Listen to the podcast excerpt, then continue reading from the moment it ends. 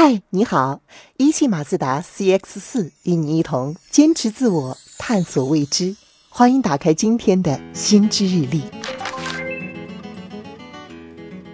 最新的研究结果表明，和自己的另一半一起看电视或者是看电影，不仅是一种放松享受的消磨时间的方式，还可能会对亲密关系有重要的好处，尤其是对于维持异地恋意义重大。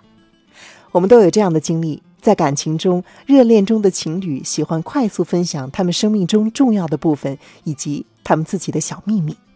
这个过程被称作是扩张自我。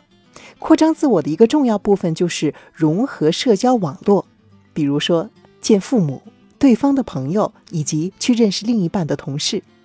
分享这种社交关系可以使情侣们感觉更亲密，对感情更满意。也就是我们通常发现的，社交网络重合度高的情侣更不容易分手。然而，这对有些情侣来说很难。在一段异地恋或者是两人工作时间冲突的情感中，和共同好友或者家人一起出去或者聚会的机会可能会更少。而新的研究表明，一同追剧可以帮助情侣们维持亲密度。这项研究发布在最新一期的科学杂志上。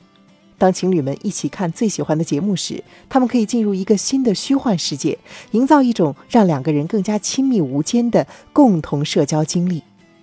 举个例子，读《Harry Potter》会让人感觉到他们也是巫师世界中的一员，觉得自己是 Harry、Hermione 和 Ron 的朋友。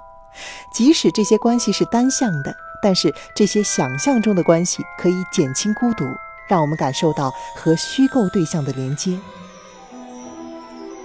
在研究中，二百五十九个在恋爱关系中的参与者回答了关于他们的社交网络、媒体消费和感情质量的问卷。结果表明，当人们和他们的伴侣分享更多媒体信息的时候，他们觉得彼此之间更加亲密。对于没有共同好友的情侣尤其成立。也就是说，共享在虚拟社交世界中的联系，可能会帮助这种情侣克服在现实生活中缺少共同朋友的挑战。不仅是异地情侣可以通过一起看电视节目和电影来弥补现实生活中共同经历的不足，任何情侣都可能会从这种策略中获益。即使是已经具有紧密社交网络的情侣，也可能偶尔产生从彼此的社交网络中脱离的感觉。反过来，坐下来看一个喜欢的电视节目或者是电影，可能会使他们重获社交联系的感觉。事实上，某些临床心理学家已经开始以电影为工具来改善感情。罗彻斯特大学的心理学家发现，让情侣们观看并且讨论一部爱情电影，在三年内防止离婚的效果和临床干预效果相当。在增加亲密度和维持共同联系方面，情侣们有着惊人的智慧。电视节目和电影可能不失为一种增强感情纽带的工具。所以，下一次。当你和伴侣发现自己已经连着看了好几个小时的电视剧时，请记得，这也许真的可以拉近你们心的距离。希望今天的心之日历对你有所帮助。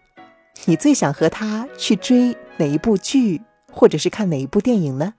我是楚笑，欢迎给我留言。明天见。